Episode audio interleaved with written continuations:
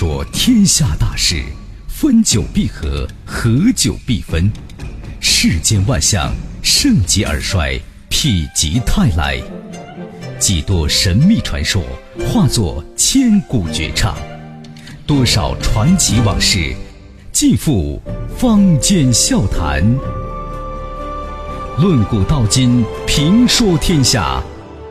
晚星画传奇。各位听友，大家晚间好，这里是九四六交通广播，欢迎收听《晚星话传奇》节目，我是主持人晚星。每晚的九点到十点，《晚星话传奇》为您现场直播。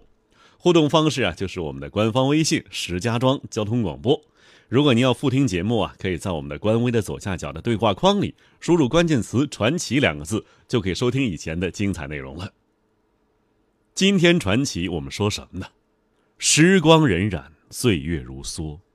七十年弹指一挥间，当年不得不依靠陆军榴弹炮对抗大英帝国紫石英号护卫舰的解放军，如今呢也建成了一支包括水面舰艇、潜艇、海军航空兵、海军陆战队、海军岸防部队等诸兵种合成化的现代海军。今天传奇啊，我们就说一说中国海军七十年。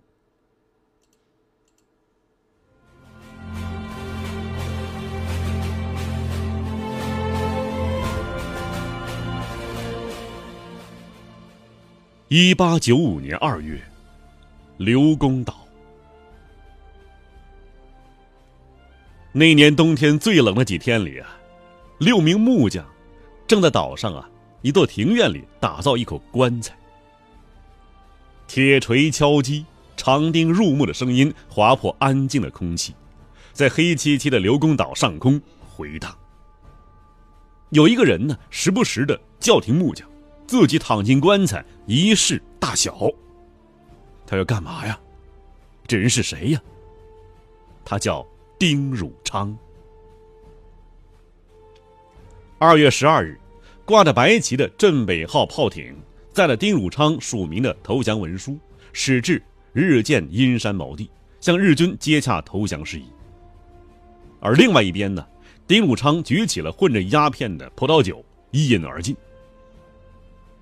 鸦片酒药力发作缓慢呢直到第二天凌晨五点，丁汝昌终于痛苦的咽了气，终年五十九岁。临去前呢，他反复的和仆人念叨啊：“这么大的舰队，说完就完了。”中国近代海军史上第一位舰队司令，在为海军的荣辱兴亡奔波了十七年之后，如此悲情的结束了自己。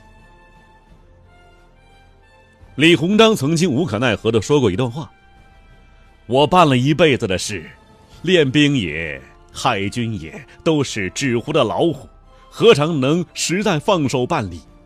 不过勉强图事，虚有其表，不揭破犹可敷衍一时。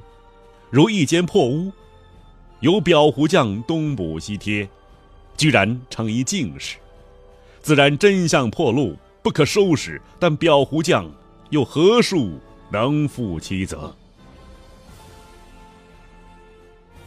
二零一九年四月二十三日是人民海军成立七十周年，青岛举行国际舰队检阅活动，来自亚洲、非洲、欧洲、美洲、大洋洲六十一个国家的海军代表团参加。而时光倒转两个甲子年，一八九四年，也是春天，北洋海军。进行阅舰，二十一艘军舰编成的混合舰队声势浩大。然而李鸿章却忧心忡忡。他在向朝廷的汇报中写道：“啊，臣鸿章此次在烟台、大连湾，亲议英法俄各舰相加查看，归至军籍刚坚，而英尤胜，即日本罪尔小邦。”犹能节省经费，遂添巨舰。中国自十四年被洋海军开办以后，迄今未添一船，仅能就现有二十一艘勤加训练，切虑后难为继。那一年呢，正是慈禧太后六十大寿，京师里银子花得如流水一般呢。仅慈禧太后啊，由颐和园宫门至紫禁城西华门所经道路两旁的景点儿，就耗银二百四十万两。在穷奢极欲的挥霍中，国防开支却拮据万分。北洋海军的打算给现有舰队更换炮火设备的六十万两白银，都难以筹措。中国海军这时候啊，正是在这种后难为继的局面中，迎来了中日甲午战争。其实呢，在甲午海战前，以《泰晤士报》为代表的西方媒体都看好北洋水师。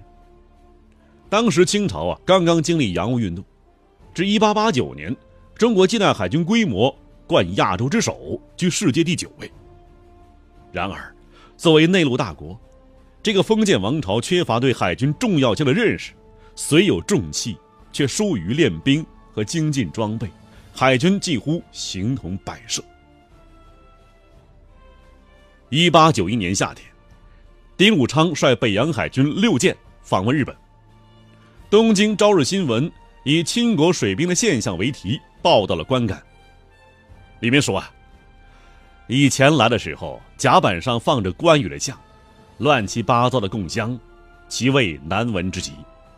甲板上散乱着吃剩的食物，水兵语言不整，不绝一耳。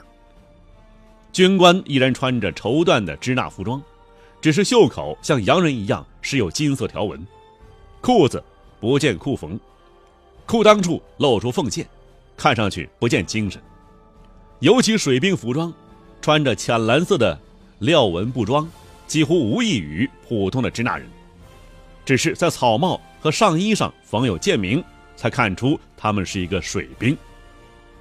除此之外，有日本军官还发现呢，舰上大炮没有擦干净，还像晾衣房一样啊，晾晒了衣服。在那场令无数后来人唏嘘的黄海海战中，邓世昌带领的巡洋舰“致远号”。受敌舰炮击，因水密门隔舱橡皮呀年久破坏，海水汹涌灌入，军舰随时有沉没风险。危急存亡之时，全舰官兵向日舰勇敢撞击，想与日舰同归于尽。日舰见状啊，急忙逃避，并向致远发出榆木般的炮弹，终于将致远击沉。战争异常惨烈，不少官兵将士壮烈殉国。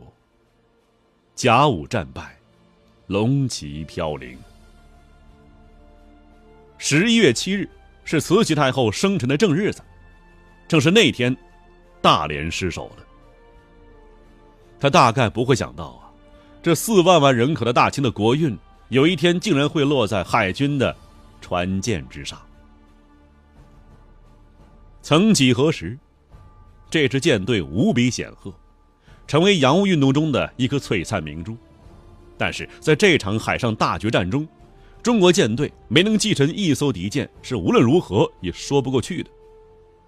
后来呀，李鸿章说出了前面的话，虽然有替自己辩白的成分，但是也说出了这个位极人臣的显赫人物实际所处的可怜地位，既不想触动本质。又要起死回生，任何人，都力不从心呐。